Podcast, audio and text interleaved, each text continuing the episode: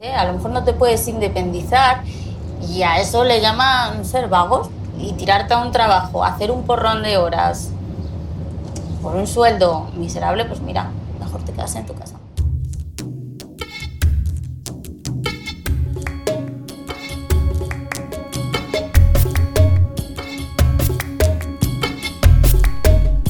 Hola, bienvenidos a Tiempo de Viajes. Somos Iván y Nuria, este es el capítulo 3 de la tercera temporada. Esta vez sin dudas, ¿eh? Hombre, es que si es 3-3, ahí ya no lo digo mal. ¿Y hoy de qué vamos a hablar, Iván?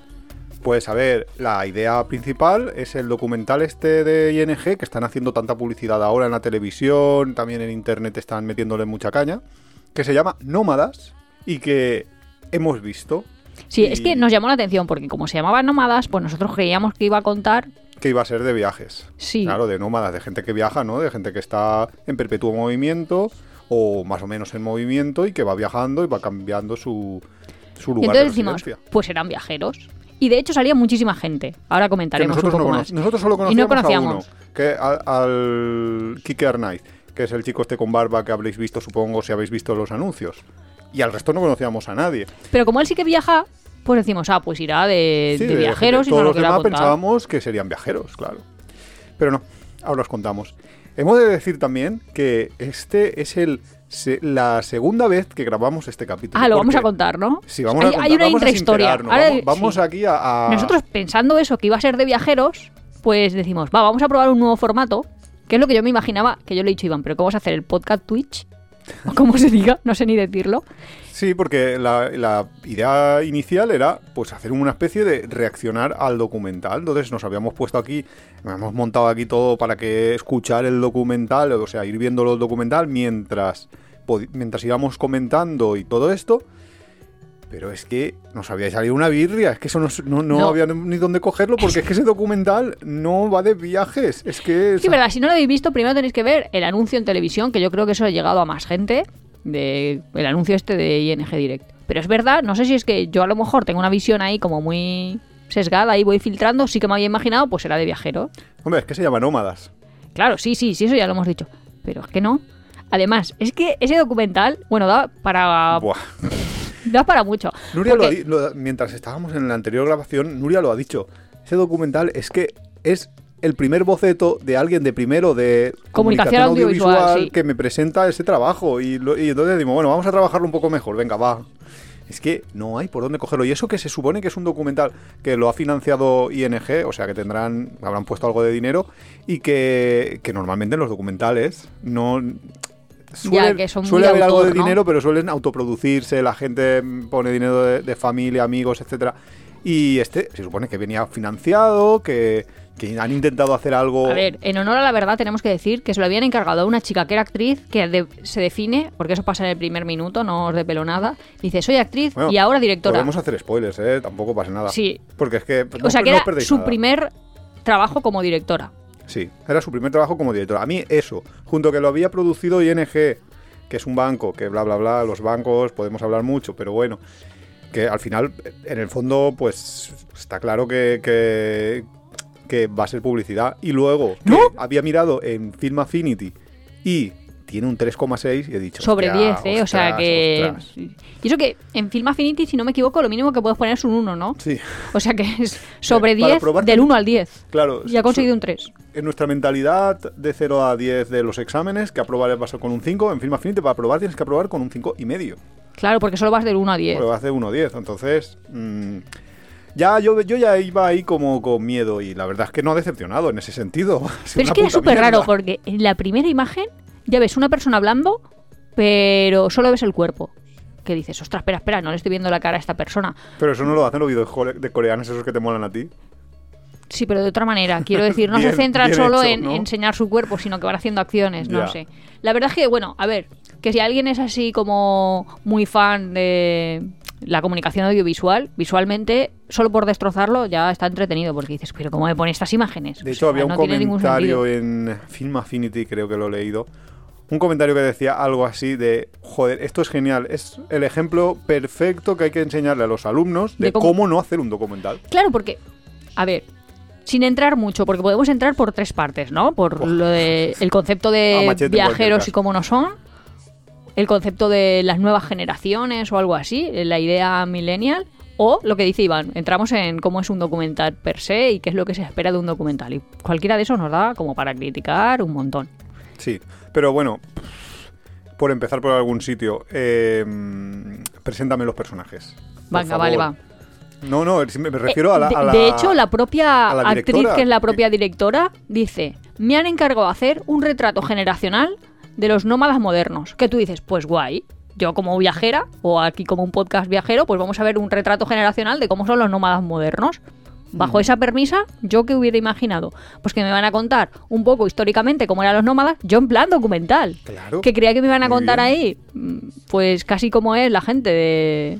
Mira, es que lo primero que tienes que hacer, si, si yo soy una persona, a mí me encargan, yo qué sé, yo desde el desconocimiento completo de comunicación audiovisual, ¿eh? yo no tengo ni puñetera idea, pero si a mí me encargan hacer un trabajo de cualquier cosa y no sé qué significa una de las palabras que me han encargado, Pues- nómada, me voy al diccionario.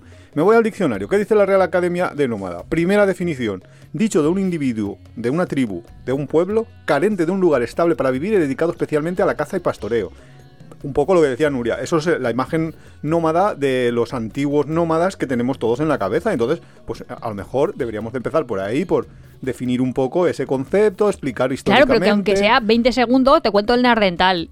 Y yo qué sé, el Homo sapiens, no sé, dos segundos de cuando éramos nómadas y ahora los pocos nómadas que queden. Claro. Y a lo mejor te pongo ahí como, vamos, no, no te puedo hacer una imagen del Amazonas porque no me da el presupuesto de esta chica a grabar como Bueno, son. pero la puedes pero a lo comprar, mejor, yo qué sé. uf, sí, pero algunos referentes. claro. No sé. O Los nómadas de Mongolia, etcétera. Justo, yo mínimo, mínimo creía que alguien iba a estar viajando por Mongolia, que de hecho hay viajeros que lo hacen y es... Claro, que ahí podían haber entrevistado al de los viajes de Wolliver, que ha hecho un viaje como hacían los antiguos nómadas en Mongolia, o como hacen incluso los nómadas actuales, en hecho. Mongolia.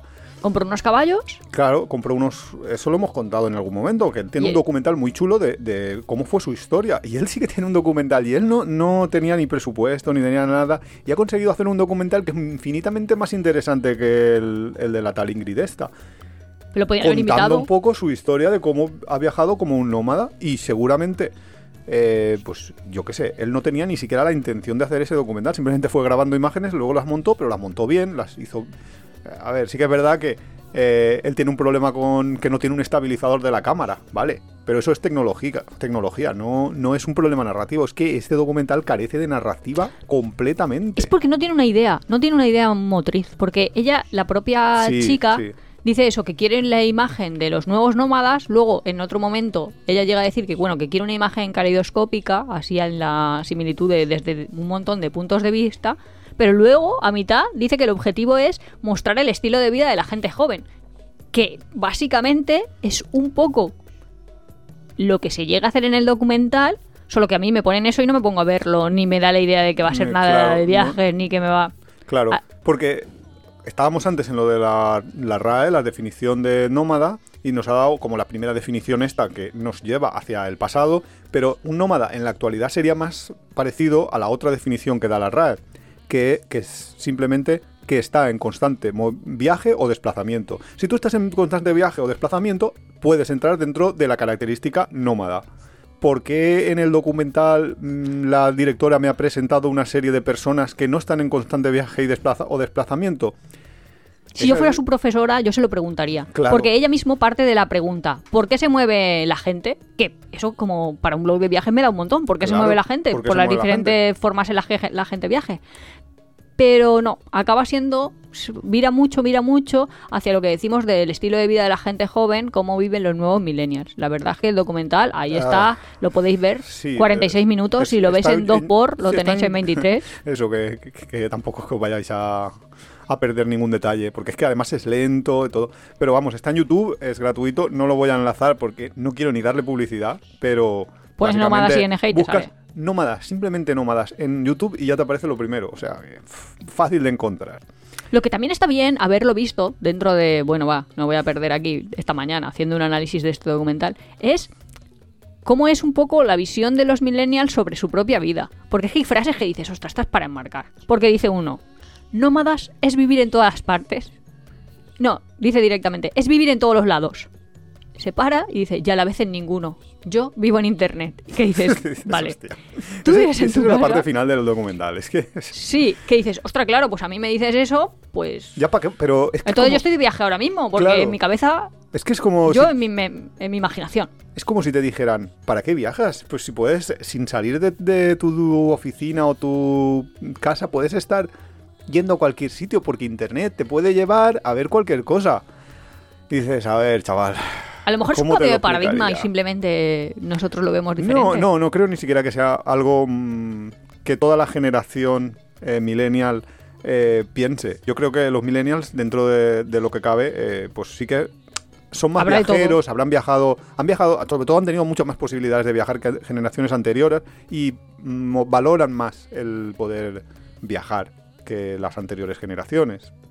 Vamos, no he hecho ningún estudio, no lo puedo afirmar, pero sí que es cierto que hay muchísimos más millennials que han viajado ya que su generación anterior Sí, la- de hecho es más fácil ahora. muchísimo más fácil. Bueno, a ver, en pandemia justo no, pero ahora ya que se vuelve a normalizar y en el periodo prepandémico es mucho más fácil para las actuales generaciones, pues eso, poder hacer tus primeros viajes. Sí, o sea, sí, es más barato, más... Es más barato, más, mm, fácil, hay más gente que lo ha hecho, que ya no te ven ahí como rarísimo. Y sobre todo que puedes encontrar información muchísimo más fácilmente porque Internet es cierto que te da una cosa que es información y, y te acerca a tener en la, la visión de otros viajeros que han hecho antes el mismo viaje que tú quieres hacer. Y en ese sentido también es cierto que te hace que sea todo menos único, menos auténtico, entre comillas, muy, muy entre comillas lo de auténtico. Hay una cita así, ¿no? De hemos nacido demasiado tarde como para descubrir el planeta y demasiado pronto como para descubrir el universo Sí, o es- algo así. Sí, es algo así y, y me hunde. Que sí, pero es verdad, y si nosotros, que nosotros somos muy de caer en eso, pero muchas veces nosotros incluso fantaseamos con la idea. A lo mejor estás viendo cualquier película, yo qué sé, desde superclásicas tipo Memorias de África o yo qué sé, hasta cualquiera de descubrimientos, como hablábamos el otro día, a lo mejor el viaje del Can o Sí. no sé, pero que sí que dices, ostra, había un momento en el que la En gente que al moverse, hacer algo nuevo. sí, y sí que lo descubría. Yo tuve una, una oportunidad, tuve una suerte de estar por primera vez en un sitio y ser la primera persona que estaba por primera vez en ese sitio. O sea, fuiste, Es algo único, sí. sí, como, También es muy relativo porque todo el mundo, o no todo el mundo, pero sí mucha gente ha podido estar en lugares únicos en, en determinados momentos. Muy sucintamente, yo hacía espeleología en un momento determinado de mi vida y tuve la oportunidad de ir a una cueva que por sus características, además al lado de, mi casa en Valencia, eh, por sus características cambiaba mucho. Las cuevas, eh, no sé si todo el mundo lo sabe, pero básicamente tienes una especie de mapas de las cuevas interiores para no perderte tú por dentro de ellas y demás. Esta es una cueva eh, mm, kárstica, entonces dependiendo de los flujos de agua puede ser que se abran nuevas galerías o se cierren algunas existentes y encontramos una nueva. Y entonces yo fui la primera persona que entró en una cueva, eh, en una nueva galería de la cueva.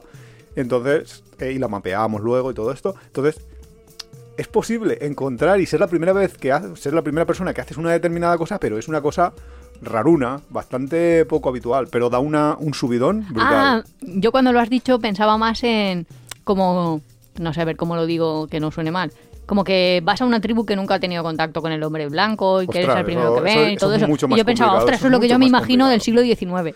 Eso es más complicado, ¿eh? Encontrar tribus no contactadas que existen, pero también es verdad que... Que igual son de- caníbales y te matan. No, hombre, no. No te pases. Sí. que bueno puede ser hay una isla en India que nunca nadie ha nunca ningún occidental ha ido No, ha salido. No nadie nunca nadie ha entrado porque directamente cuando llega algún barco o lo que sea los los propios habitantes de la isla lo atacan desde tierra.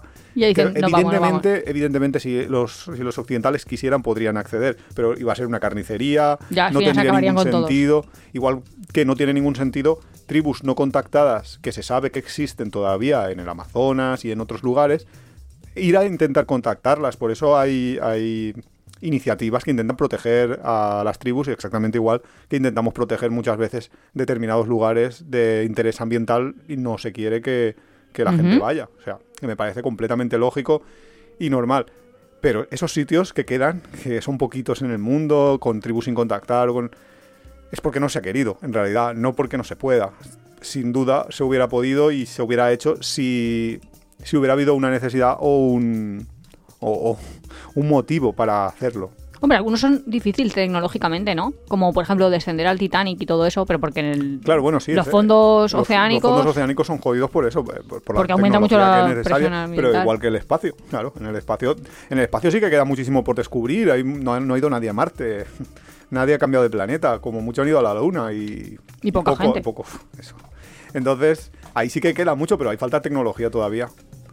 Pues nada, eh, el otro punto que decíamos, aparte de el documental, que es que tampoco O sea, la- queremos la- destrozarlo ya, porque claro. también, yo también lo pienso de, vale, esta chica era actriz, no tenía ni idea de dirección, le mandan a hacer un documental, pues bastante que hace. Yo de Hombre, ella quizás me hubiera haya sido la única que ha aceptado. parado- Porque igual se lo habían. O sea, a mí me, me viene un banco y me dice, ahora tienes que hacer un documental de esto, y yo igual le digo que no.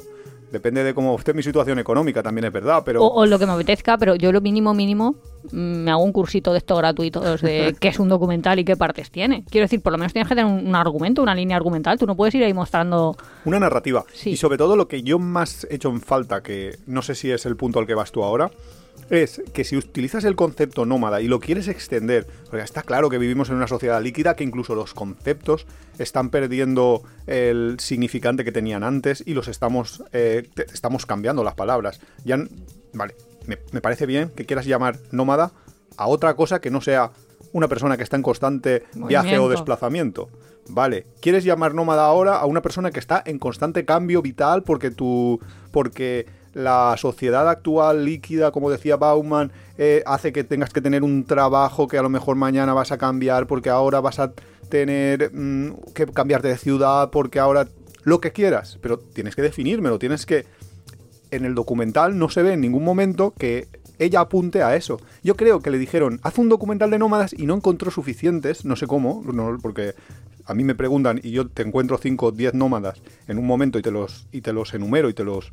y- Otra cosa es que quieran que colaborar, y hacer un anuncio con ING. Eso, que es quieran- que que no, quieran no sabemos una- ahí las Claro, condiciones. pero yo creo que lo que le pasó es que no encontró suficientes nómadas y luego encima no les pudo sacar jugo porque no supo plantearles determinados conflictos que deberían de haber aparecido. No, Ivy, pero si ella se, si ella se plantea la, la pregunta y la dice ella, que quiere saber por qué se mueve la gente, Pero- pues tendrá que empezar a responder esa pregunta. Claro, pero es para- que para hacer no hay un principio, un mitad y un final del documental. Claro, pero si quieres responder a esa pregunta, tendrás que eh, hacérsela a las personas adecuadas, no al primero que pase. Es que eso también, su muestreo es, es rarísimo.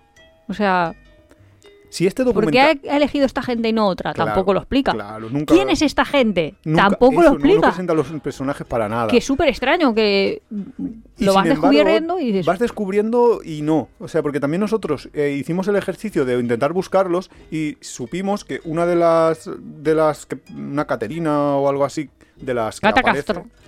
¿Cómo? Cata Castro. Cat- Cata- Caterina Castro. Sí. Esta parece ser que es una taxista que a partir de, del- de la pandemia empezó a hacer TikTok y, y cogió cierta popularidad porque consiguió medio millón de seguidores en TikTok.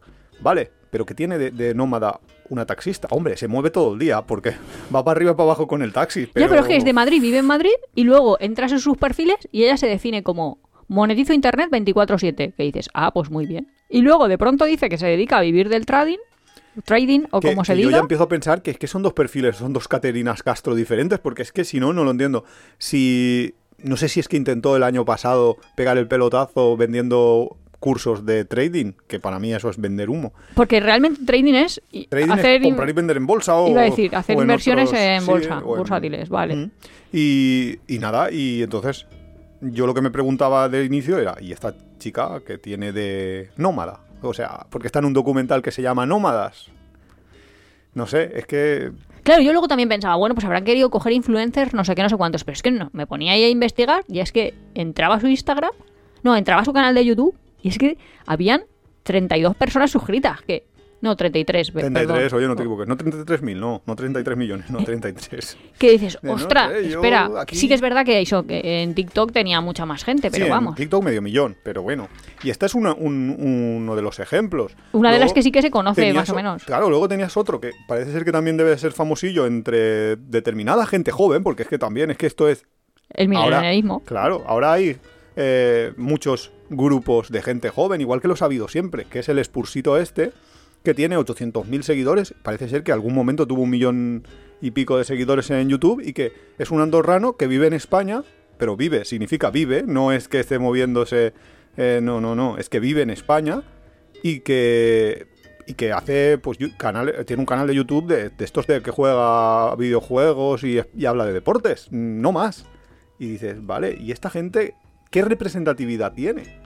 También es verdad que yo creo que ahora es muy difícil lo que estás diciendo de, a lo mejor estos son famosos entre un subdeterminado perfil de gente que sigue a jóvenes jugando.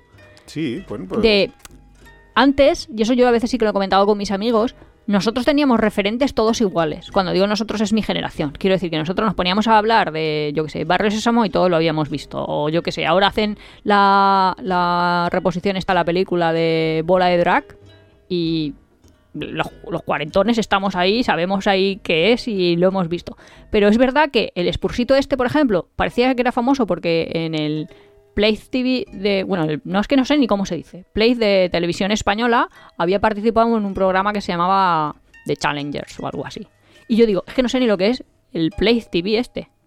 Que me dijo Iván, no, no, eso es como un nuevo canal de la televisión que. Sí que es verdad que ahora es muy difícil tener como referentes comunes. Con lo cual, y también se ve en el documental, cada uno nada mucho en su pecera. No sé cómo explicar lo de nadar en tu propia pecera, que tus referentes son exactamente tus iguales. Y la gente, claro, si tú conoces gente, que eso también pasa viajando, muy diferente a ti, pues te puede enriquecer, te puede dar otras visiones, otras perspectivas, o plantearte soluciones a problemas de formas diferentes a como tú lo estabas haciendo. Pero si tú solo, tú y tus amigos hacéis exactamente todo lo mismo, pues es muy diferente que salga algo nuevo o que eso es un problema y una cuestión muy importante que ha surgido con las redes sociales y con, y con el auge de Internet, que es que tú antes, y a ver, para que se me entienda, tú antes eras un friki en tu pequeña burbuja de tu escuela, tu pueblo, tu lo que sea, tú eras un friki que le molaba, eh, no sé, eh, dime cualquier tema o piensa en cualquier tema. Escuchar pajaritos e identificarlos. Vale, pues en, en el tema ornitológico, vale.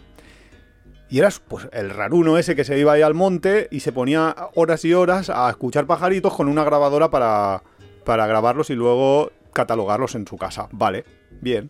Ahora qué pasa? Que el friki que le gusta lo de escuchar pajaritos se encuentra con otros frikis en foros de internet o en otro tipo de webs en, en los que encuentra mucha gente que es igual que ella. Entonces se retroalimentan. Entonces ya dejas de ser el friki y eres el geek. Eres el tío que sabe un huevazo de ornitología dentro de tu y dentro de tu burbujita esta pequeña de ornitólogos o de gente aficionada a la ornitología, pues eres uno más y te sientes no, pero eso es una, gran ventaja, porque antes solo podías conseguir tus audios, por así decirlo. Ni por bien ni por mal, sino Claro, lo malo es si todo tu tiempo lo dedicas a estar con gente de escuchar pajaritos. Claro, es tu aislamiento dentro de una microisla.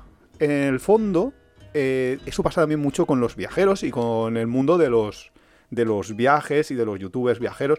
A mí una de las cosas que más me reventaba eh, cuando teníamos... Eh, antes de, la vuelta al mundo, sobre todo, porque luego después de la vuelta al mundo hubo otras cosas que, bueno, que ya, ya contaré en otro momento si hace falta, pero vamos.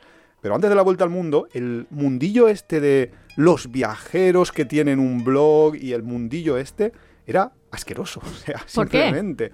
A mí no me gustaba nada porque era como una especie de telenovela de como de todos los los en aquel momento no había youtubers, pero eran bloggers de viajes, tenían ahí su pequeña esfera, hablaban entre ellos en función de lo bien que le podías caer a uno u otro, pues uno te podía ser que te, que te te enlazara, etcétera, etcétera, y otro no, porque no le caías bien personalmente, independientemente del contenido que dieras. Tú podías dar el mejor contenido o el peor contenido, y al final era todo una, o es todo, porque esto sigue siendo, es una cuestión más bien de caer bien a una determinada gente o no caer bien a una determinada gente, pero era un micromundillo ahí muy parecido, muy parecido al Telecinco, que se montan ahí eh, las tertulias estas y demás. Y es que sí que, los foros consumo material diferente al que luego... Claro, es que si estás un poco alejado, pues no. Entonces yo en 2017 una de las cosas, bueno, después de la vuelta al mundo en 2018, cuando volví dije, yo aquí no, vamos, no es que no encaje, es que no quiero estar, es que esto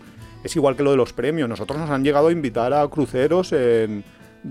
Pero es que yo ahora mismo no creo que fuera... No, no, que no creo. Es que estoy seguro de que yo no querría ir a un, a un premio de estos que te invitan y te... De jornadas grandes viajes y cosas Sí, así. Bueno, de esas no. Ninguna. no sé, ya te digo, yo es que como lo internacionalizo mucho, pero sí que es verdad que los millennials, sí que yo viendo este documental, hombre, no es que sufriera por ellos ni nada, pero digo, madre mía, ellos ven el mundo con un prisma muy estrecho y que para ellos debe de ser problemático. Como Iván lo llama el adanismo, que ellos se creen que todo lo van a hacer por primera vez y que son los primeros en los que van a tener los problemas que realmente tienen. Es que... Y el, el documental este realmente, más que visión de los millennials, acaba siendo un poco personas, como coge siempre personas entre, yo qué sé, 24, 25 años o 27 años o algo así. Personas que se están dando cuenta de la diferencia entre la adolescencia y la vida adulta. A mí lo que me sorprendía sobre todo era justo eh, la edad en la que se están dando cuenta de, de su final de la adolescencia. Sí, que está mucho más avanzado que a lo mejor Mucho más nosotros. avanzado que en bueno. una generación anteriores y etcétera. O sea, que a los 27 años te des cuenta de, ay, es que la sociedad me está diciendo que tengo que trabajar. Hombre, hijo, a ver, muy bien, bienvenido al mundo. Es que hay un comentario muy bueno. Sí, yo tengo eh, aquí algunos comentarios escritos, ¿eh? Sí, pero en- yo me refiero a los comentarios que ha escrito la gente en, en el, propio, en el propio canal de YouTube. En, eh, tú puedes poner comentarios porque lo han dejado abierto los de ING. Hay un, un gestito. Pero hay, un- hay alguno que es que son muy buenos. Mira, dice uno. Es chocante ver así los problemas de los pijos. Vivo en un coche, pero a veces duermo en hoteles. Cambio de casa porque me aburro. Llego a una ciudad y lo primero que busco es el coworking. Tuve una conversación con mi psicóloga a los 17 porque tenía una crisis este- existencial. Mis padres querían que estudiara en otros países. Con 16 años ya ganaba dinero. Eh, preferí hacer un máster antes de trabajar. Supongo que serán los problemas del día a día de muchas personas, pero juraría que no tiene nada que ver con los problemas de la mayoría de gente de 18 o 40 años. Muy Mr. Wonderful todo. Incertidumbre laboral y social. Un desahucio es mucha incertidumbre, ¿no? Eh, de problemas mentales por esa incertidumbre ni rastro, ¿no?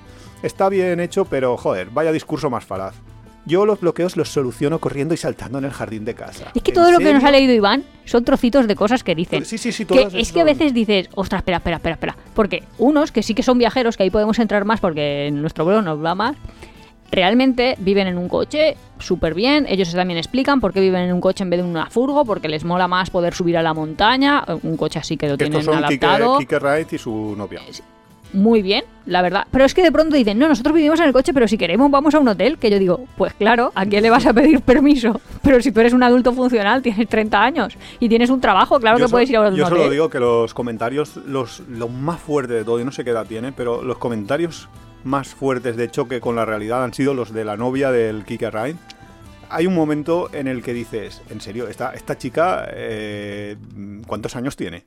¿En serio es mayor de edad? Es, es increíble. No, no, pero en esa misma línea que está diciendo Iván, la propia directora, la actriz esta dice, ante las dificultades, paras, cambias de dirección y todo se pone a su, a su favor. Parece magia que dices, no, tú, cierto que ante las dificultades vitales, que es de lo que estabas hablando, tienes que parar y si estás yendo en una dirección que no te está llevando donde quieres o lo que sea, tienes que cambiar de dirección. Pero lo que dice el de este comentario de YouTube es que es muy Mr. Wonderful creer que solo por parar y cambiar de dirección todo se va a alinear para que te salga bien y va a parecer magia. No, no sé cuántas veces se la han piñado o cuántas veces han tenido que volver a, partir de cero o a reconstruirse, no sé muy bien, pero no, no, no es magia que de pronto mm, todo te vaya a alinear. Y la chica esta que dice Iván, la de la, la novia del Sí, Quique la- este, es que no me sé el nombre. dice... Muy "Ay, complicado ese nombre. si no estás haciendo lo que quieres, hazlo, por lo menos lo intentas, has de cumplir tus sueños. Que dices, ostras, ostras, ostras, espera, que ese, ese, Es que ese parece comentario es un comentario muy de una niña de Wonderful, 10 verdad. años. Parece De- una niña de 10 años. Párate, párate, tienes que ver tus recursos, en qué momento estás. eh, no sé, yo tenía un profesor que decía, todos los sís implican múltiples noes. Que no sé si se entiende, pero es cada vez que tú eliges abrir una puerta, estás cerrando 837 otras Claro. puertas que podías estar eligiendo en esa vez. Y casi que prefiero, en vez del comentario de este Mr. Wonderful, un poco la idea del libro este de. No sé cómo se llamará en castellano, lo de las 4.000 semanas. 4.000 Cuatro- semanas creo que se llama. Sí. ¿No? Sí, yo creo que sí. que Sí, algo así, que, vamos, no sé si lo conocéis, pero básicamente 80 años vienen a ser como 4.000 semanas, ¿lo estoy Sí. diciendo bien? Sí, sí, sí. 4.000 semanas, 80 años. Entonces es Esa es tu pues... vida. Sí, y tienes que elegir qué quieres hacer y obviamente muchísimas de tus vidas imaginarias no se van a cumplir. Claro. Porque... Porque ¿Por no se van a cumplir. Porque no puedes. No, y aparte, una, eh, lo que tú acabas de comentar, de que si tú abres una puerta puedes estar cerrando otras puertas. Cuando tú eliges un camino en la vida, O un destino en un viaje. o un destino en un viaje, cualquier cosa, puedes estar diciéndole no a otras cosas. Si yo ahora, por ejemplo, tengo, imagínate que tengo 20 años, escucho a esta gente, me inspira porque yo todavía tengo ahí las ideas estas adolescentes de... pues es que lo llegan a decir literalmente de- en uno de los comentarios una de las chicas. Llega a decir... Yo preferiría vivir sin trabajar. Hombre, bien, me, me parece... Dice, yo lo que quiero es ser feliz y a ser posible sin trabajar. Y tú, y yo, y este, y aquel. Y si haces una bien, encuesta, Muy bien, si, si tienes ya más de 15 años, pues eh, molaría ya ir evolucionando esas ideas un poco más. Pero bueno, si tú llegas a, a ese punto y estás ahí con 20 años y dices, no me gusta estudiar, como dicen en este, que eso también podríamos entrar bastante, no quiero estudiar, tengo 18, 19, 20 años. Y de que hablan de su pasado, no es que tengan esa edad los personajes. Sí, claro, justo. Estaban hablando de, de su pasado. Pero bueno, da igual. Pero no estoy hablando yo de que esos personajes tengan en esa edad, sino que cualquiera que vea el documental y tenga esas edades y tenga un poco esos sueños adolescentes y diga de repente, yo ahora me lo voy a dejar todo y me voy a ir a viajar por el mundo porque da igual lo que haga, el destino proveerá, eh, lo que tenga que ser será, yo ahora mismo lo único que quiero es ser feliz y no te has planteado qué va a pasar, de, qué va a ser de tu vida dentro de 5, 10, 20 años, que a ver, que te puede pasar cualquier cosa. Puede ser que durante el viaje encuentres el amor de tu vida, montes un negocio que te vaya brutal. Cualquier cosa puede pasarte. Pero es mucho más probable que te pase que en un futuro a X años vista, por estadística pura, ¿eh? no, por, no por nada, que en un futuro X años vista, si te formas, si llegas a tener un trabajo más o menos que te vaya bien, etcétera, etcétera, que te pase algo que tú quieres que te pase a los 40, 50, 60 años, que si te lo dejas todo y te vuelves loco y da igual, me lo gasto todo, como en un- uno de los comentarios que dice, yo es que cuando tengo algo de dinero yo me lo gasto todo, porque yo para qué voy a tener dinero, porque si no, yo a saber lo que pasa mañana. Es que, eh, a ver, esa visión tan Mr. Wonderful de todo, de, de no hay que prever nada, no hay que, no hace falta, porque Claro, pero esa visión es verdad. Ellos, muy- ellos no, no ven su propia infantil. contradicción, pero es verdad que ellos dicen, no, pues como no puedo tener las condiciones de vida que yo quiero, pues vivo con mis padres. Que dices, ostra, ostra, ostra, pues menos mal que no tengo hijos, porque si no, que los tendría aquí hasta los 40. Eso, en otras, eso en otras sociedades no se entiende. Y si alguien nos está escuchando desde otras latitudes, igual no lo entienden tanto. Pero es que en. España la gente está con 40 años. Es que la taxista, por ejemplo, para que alguien, yo qué sé, un boliviano, un argentino nos esté entendiendo.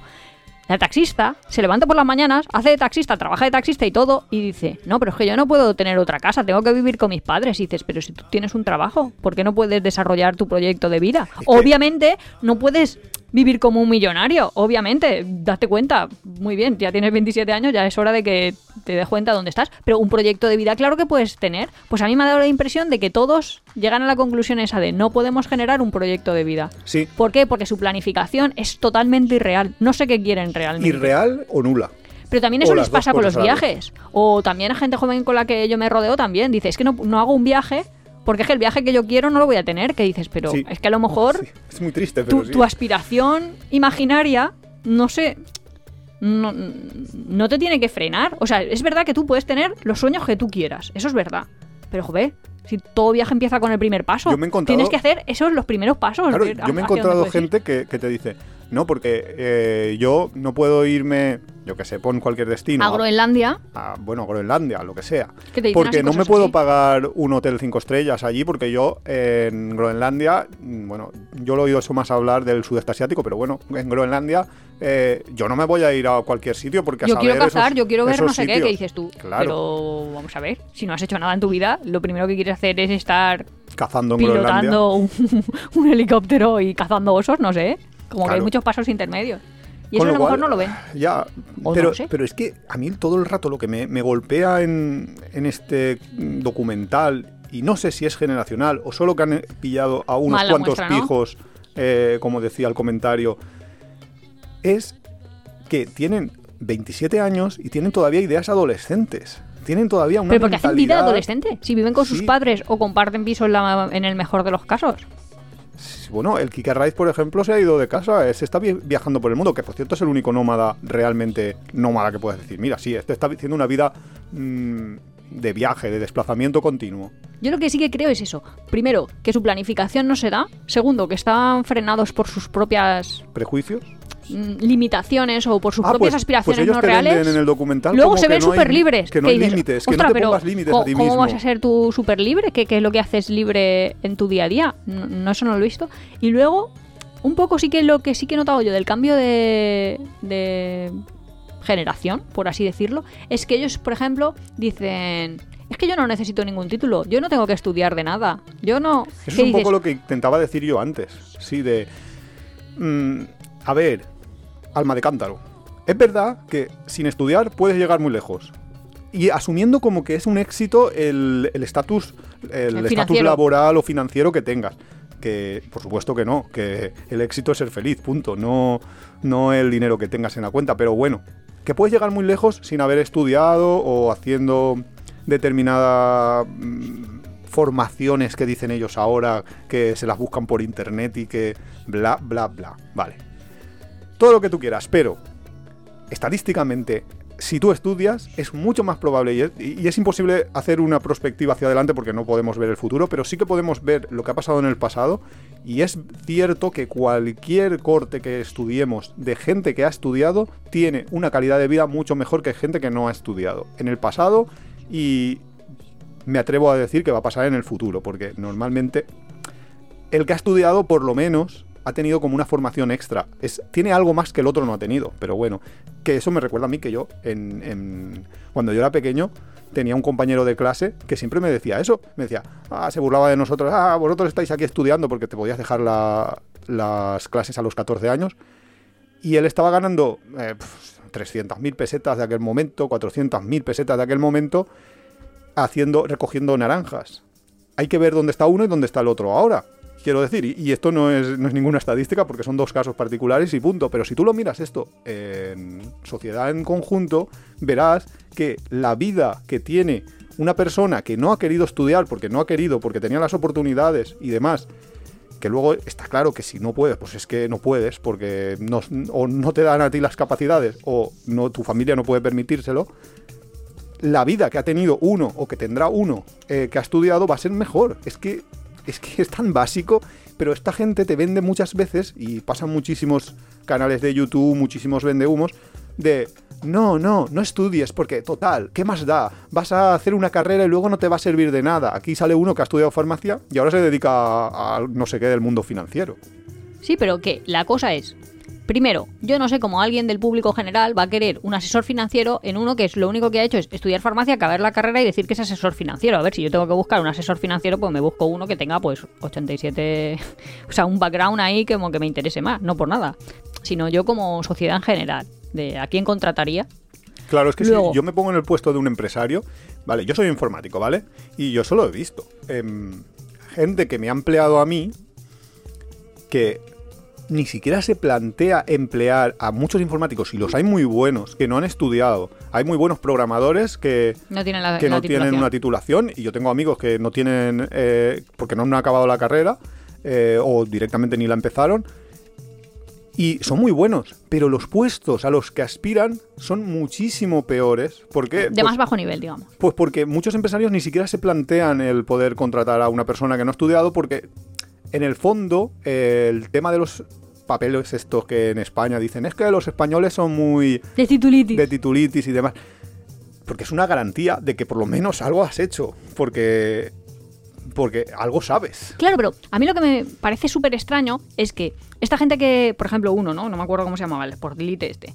eh, se pasan horas y horas jugando, jugando a videojuegos y enseñándoselos a los otros. Pues podrían hacer una especie de el videojuego de, de qué va la vida real y contarla, porque yo creo que entre los millennials necesitan mucho de, de qué va la vida real. Y es cierto que un título no te va a dar todas las capacidades necesarias No, para claro que no. desarrollar determinada actividad. Pero si fuera un personaje de un videojuego, pues es como el tiempo que estás tú en una universidad, o sea, en un título académico, formándote, pues te va dando como herramientas, pues como que no me sé ningún videojuego y voy a ser un poco mala, pero si fuera el Fornite, pues no, es que no, no me sé ninguno, ya os digo, pero es como si de pronto tienes un hacha o de pronto tienes una manguera o de pronto tienes un tal. A lo mejor la manguera cargas con ella toda la vida y si no hay un incendio en tu partida, pues no la vas a necesitar. Pero es, es algo que tú tienes ahí, que son herramientas al final que tú puedes tener. Claro, imagínate tener una, una manguera que no tienes que cargarlas. Porque.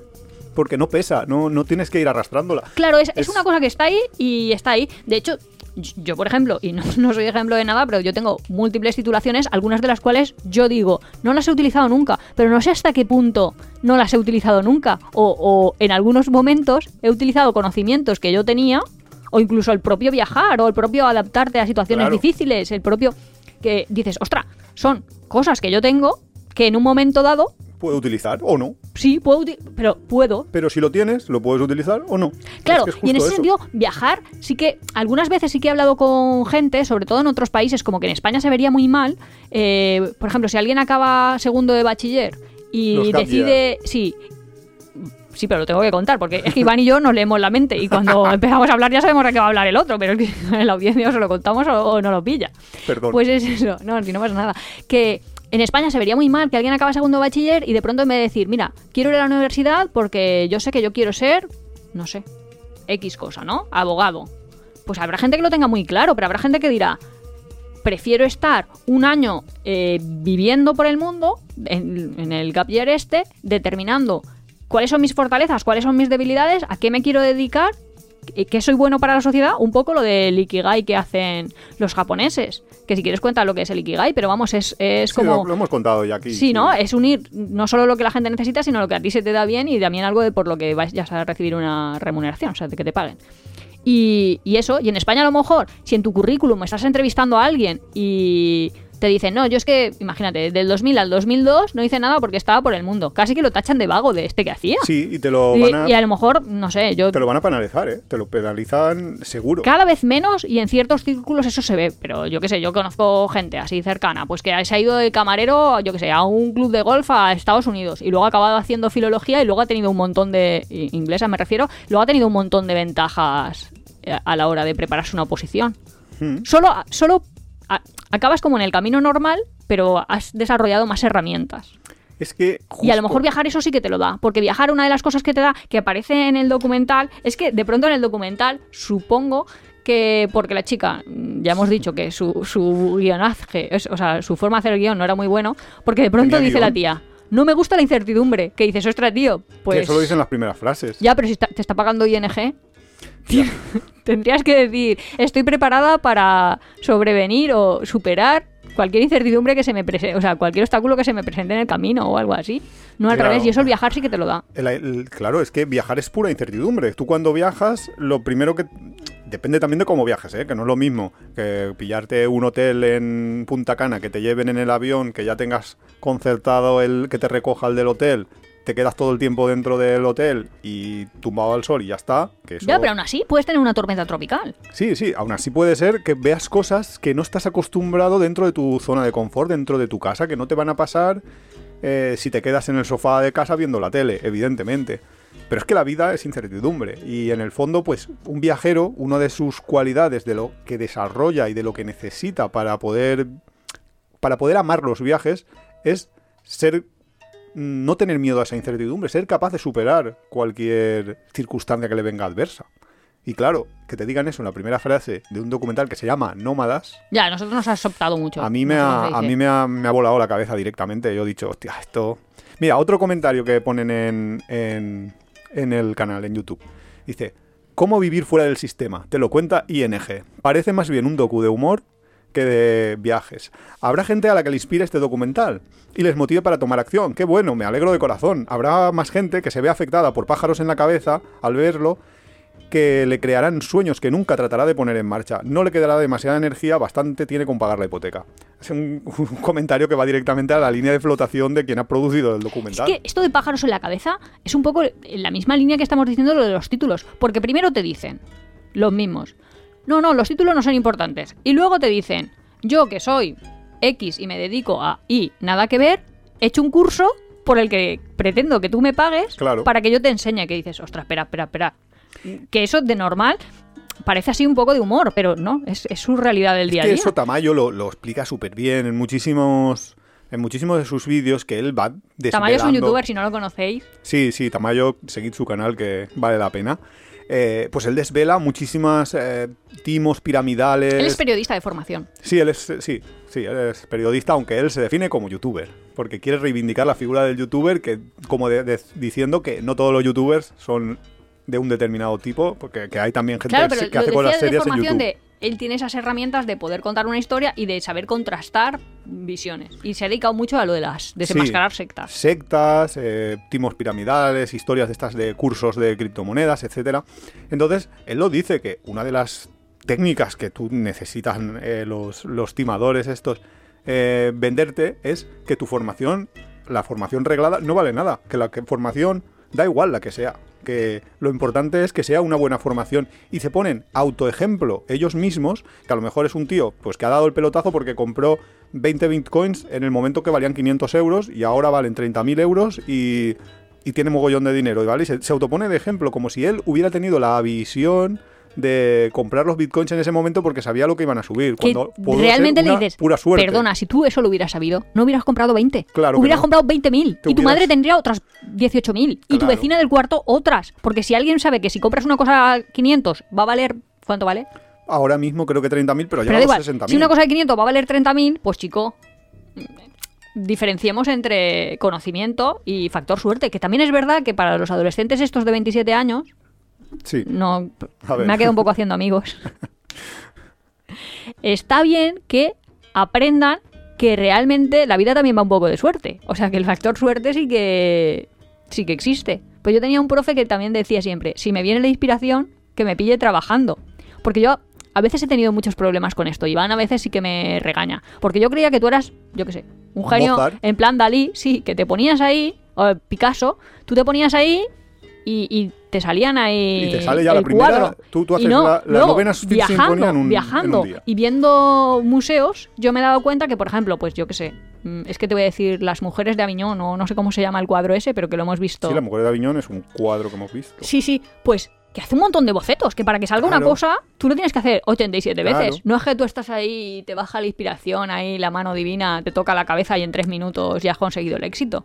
Claro. Y eso realmente en el videojuego de la vida se tendría que ver. Y en el documental y en muchos otros eh, historias de gente de la generación millennial se ve mucho la prisa. La prisa por hacerse rico. O sea, no, no, no tienen ahí como la posibilidad, no ven la posibilidad de te puedes llegar a tener pues un buen estatus económico a través de trabajar o hacer cosas que a lo mejor sí que es verdad que no te vas a hacer rico trabajando en la vida. Eso ya creo que también hay que decirlo clarísimamente. Que de pero- perseguir tus sueños es una cosa, pero como por ser feliz, pero tampoco es que vayas a conseguir Claro. persiguiendo tus sueños. Pues, claro, justo. Pero que quiero decir que tienen una especie de prisa por hacerse ricos y de manera fácil que lo único que buscan muchas veces son trucos de a ver cómo puedo conseguir eh, mañana conseguir 500 euros porque me quiero ir a un festival y tienes que y buscan un truco de para conseguir 500 euros que dices pero si fuera así de fácil lo haría lo repetiría todos los días Claro. es que.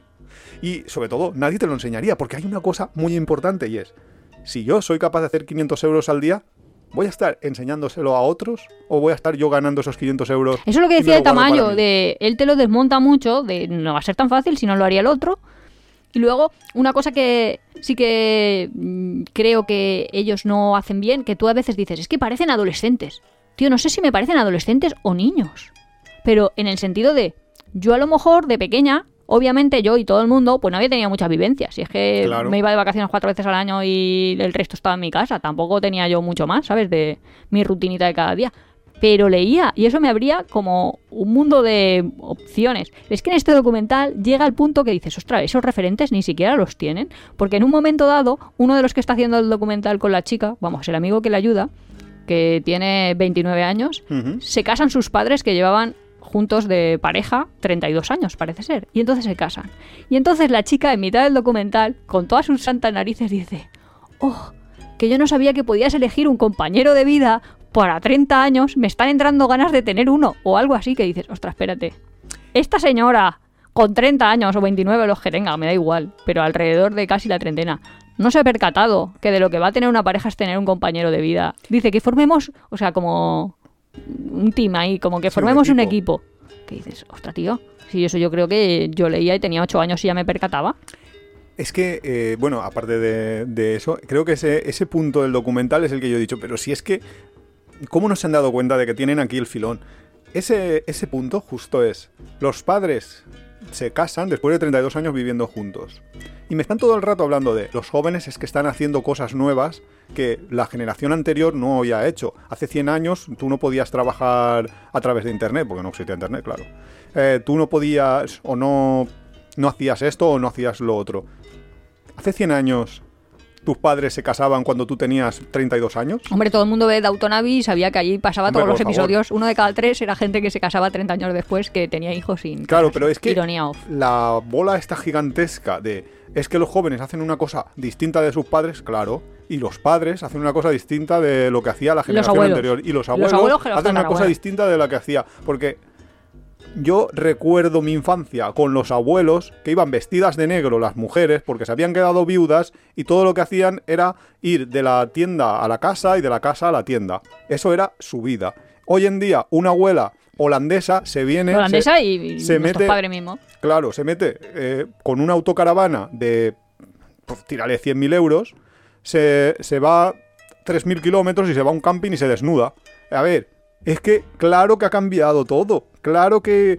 que Pero no es la primera vez que cambia, el cambio es parte cambio de la humanidad. pero es para todos. Es que no es solo para los jóvenes. Evidentemente los jóvenes tienen otro contexto histórico, cultural, social, distinto de los que tenían las generaciones anteriores. pero- pero... también los, los mayores. Todos, todos lo tienen. Sí, pero mira, dentro de esta subsección de cosas que he aprendido viajando o que los viajes me han dado, sí que me da la impresión de que los españoles, y ahí los sudamericanos tendrán mucho que decir porque sin duda será diferente eh, su realidad sociocultural, estamos quedándonos retrasados en la humanidad. Quiero decir, mientras los chinos están peleándose por ver a qué guarderías meten a sus hijos porque creen tanto en la meritocracia que están esforzándose continuamente, que yo ni me iría a un extremo, pero de tenemos que conseguir de lo mejor de cada uno de nosotros el- en la realidad que se muestra en este documental, que no sé... O sea, esto tiene validez interna para los millennials de este documental. No puedo hacer una validez externa no de a todos los millennials No- no lo españoles que lo desconozco. Pero la realidad que ellos muestran es, como saben que van a perder, ni siquiera luchan. O sea, ellos, eh, la meritocracia, el esfuerzo para conseguir algo mejor, no, no está dentro de lo que ellos están buscando. Eh, ¿Ha quedado claro como el argumento? Yo creo que sí, pero yo ya te, ya, como ya hemos dicho, que yo me conecto mentalmente contigo y que ya sé lo que... Sí, pero que yo los veía todos de... Bueno, es muy importante ser feliz, pero haz lo que te gusta, pero... Bueno, yo no voy a hacer nada y tú, ah, vale, pues muy bien. Así, pues claro que vas a vivir con tus padres a los 40. No, sí está claro que la- la- las diferentes generaciones tienen diferentes mentalidades. eh. Pero ¿no ves como muy diferente en este momento actual si hiciéramos una corte que dices tú, o sea, un estudio transversal en distintas partes del mundo? O sea, es que yo Sí, veo a- también, a, los claro. nórdicos europeos Pero- casándose súper jóvenes y teniendo ahí hijos súper jóvenes y Sí, pero- desarrollando sus planes personales. Pero hubiera sido diferente hace 50 años. Si hubiéramos hecho lo el mismo estudio hace 50 años, pues claro que hubieran habido diferencias grandes entre un joven neerlandés de un joven español o de un joven boliviano. Pues claro que hubieran que hubiéramos encontrado. Sí, pues yo creo que en España, no Yo sé si que- por el gran hermano, por los youtubers o por tal, tienen unos referentes súper raros. Súper de. No tengo que hacer nada porque, si total, si estáis haciendo. Los que estáis haciendo cosas os estáis matando y no tenéis nada. Lo mejor es eso, ir a un gran hermano y, Sí. o acostarte con 37 y contarlo entre 5. Ese es un poco el referente aquí. Bueno, pues O- Y el referente también Ya cambiará, si del, es que- del documental, que era un poco raro. De- sí, pero- sí, pero sí que les diría, hey, viaja. abre la mente. Ve- no, ve que hay otras cosas. Porque ya que no leen, por lo menos que viajen. Ya, pero viajar solo por viajar, o sea, solo el hecho de viajar, yo tampoco creo que les vaya a cambiar mucho. Quiero decir, tienes que ir, viajar y ir con la mente un poco más abierta para. para. Ser no, no, o sea, capaz- aunque tengas la mente súper cerrada, Uy, no sé, yo, eso ya da para un programa entero. Pero yo creo que mucha gente, yo conozco de hecho gente que viaja y que sigue siendo racista. Y dices, ¿cómo puede ser racista si has viajado? Si has visto cómo te acogen. Y es que a lo mejor no lo has visto, no has visto cómo te acogen en otros países porque nunca has intentado estar en esos países como un viajero abierto al mundo, sino que has ido a lo mejor con un poco con ya con miedo de uy, uy, uy, uy, uy, voy a ver esta estatua, voy a ver este museo, voy a ver esta cosita y me vuelvo a mi casa. Claro, si quieres hacer eso, sí que es verdad que a lo mejor viendo documentales en tu casa aprendes más. De hecho, yo muchas veces viendo un documental he aprendido sobre un sitio al que ya había ido y no había aprendido. Quiero decir que si vas y tampoco haces excursiones o no contratas un guía o no te lees por lo menos la historia del lugar, pues solo por ir tampoco tampoco te va a venir ahí la inspiración que decíamos antes. Ahí te va a decir, esto es... Yo es que estoy con algunos que comentan que Venga. dicen, yo no he entendido muchas cosas, pero da igual, yo me espero a la segunda parte, sedentarios, en la que un grupo de funcionarios y parados expliquen cómo todos sus intentos por vivir fuera del orden establecido han fracasado. Es buenísimo ese apunto, comentario para claro. cerrar. Sí, sí, sí. Esperemos ese Entonces ahora vamos a ver ING versión. sedentarios. Sí, esperemos que sí, ¿no? Porque no tenía nada- ningún sentido que a esto le llamaran nómadas. pues- Oye, que sí, que uno ya ha dicho que él es viajar. Nómadas es, ya lo he dicho, vivir en todos los lados a la vez. Y en ninguno, Y, en ni- y en y a la vez en ninguno. Y yo vivo en internet. Así que. Madre mía. Si os ha gustado, Pero vamos, que yo eh, me espero a la segunda parte porque esta primera me ha parecido un desastre y ya está. No sé, es que no sé ya qué más decir. Yo mm, creo que tenemos que empezar a traer gente, eh, hacer programas de estos con invitados. Y sobre todo también traer gente muy joven a ver cómo ven el mundo ellos. Porque seguro que, que no puede ser como el este todos. Hombre, habrá un corte de, de gente así muy... Digamos que tiene las espaldas cubiertas en general, que sí que puede ser que se identifique con este tipo de gente, no lo sé. Pero no es que las espaldas cubiertas, es que, que esperan, es que de verdad. Yo qué sé, yo, yo he visto jóvenes, yo tengo, o sea... Conoce tengo- gente. Tengo un amigo que. No, tengo referentes de jóvenes que conozco, que conocí en la vuelta al mundo, que son como estos y otros que no son como estos. O sea, hay de todo. De... Hay gente que, que sí, que es cierto que, que, que dice, yo viajo para escapar de... Ah, eso es otra de las cosas, eso se ha llegado a nombrar en el documental, de Claro. por qué se mueve la gente para huir. De hecho, uno lo cuenta, tampoco es plan, bueno, quiero decir, iba a decir no es plan ahí de entrar en el salseo, pero vamos, que si lo cuentan en un documental y está grabado, tampoco es que... Que uno dice eso, como que tenía un problema, que le había dejado su novia, que Claro, estaba y- mal en su trabajo, que no sé qué, y por eso empezó a viajar. A lo mejor es una mucho. motivación para empezar a viajar, como puede ser cualquier otra. Y luego hay gente que sí que es cierto que, pues, que tiene las cosas más claras. Eh, nosotros, por ejemplo, cuando conocimos al cocinero vasco aquel, eh, pues es una persona que trabaja, que tal, que, que- que tenía un, un esto y de repente pues dijo, mira, pues yo me he cansado de trabajar en esto, me voy a ver si por ahí por el mundo puedo sobrevivir y estar unos años o un tiempo, pues Hombre, si en esto que decíamos de las herramientas que te da viajar, la chica esta, Eva, la de Al Infinito, lo hemos comentado aquí alguna vez. Ella salió de su casa cuando acabó el bachillerato, iba a hacer 18 años y todavía no ha vuelto a Argentina y ahora habla seis idiomas.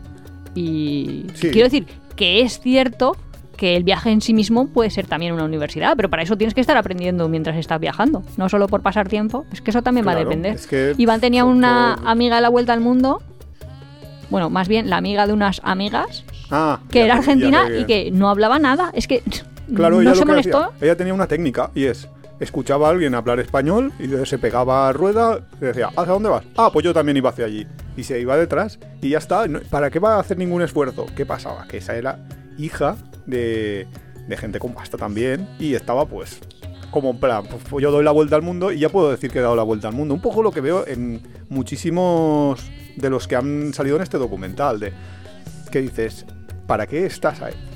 Pero bueno, es, En fin. es un poco... Me está, me está viniendo a la cabeza una frase de Alicia en el País de las Maravillas, que creo que le pregunta al conejo, ¿voy bien por aquí? Y dice, todos los caminos son erróneos si no sabes dónde vas, o algo así. O todos los caminos son acertados si, si no No, sé muy bien cómo si es exactamente la frase, Sí, pero vamos. Exacto, mm, pero...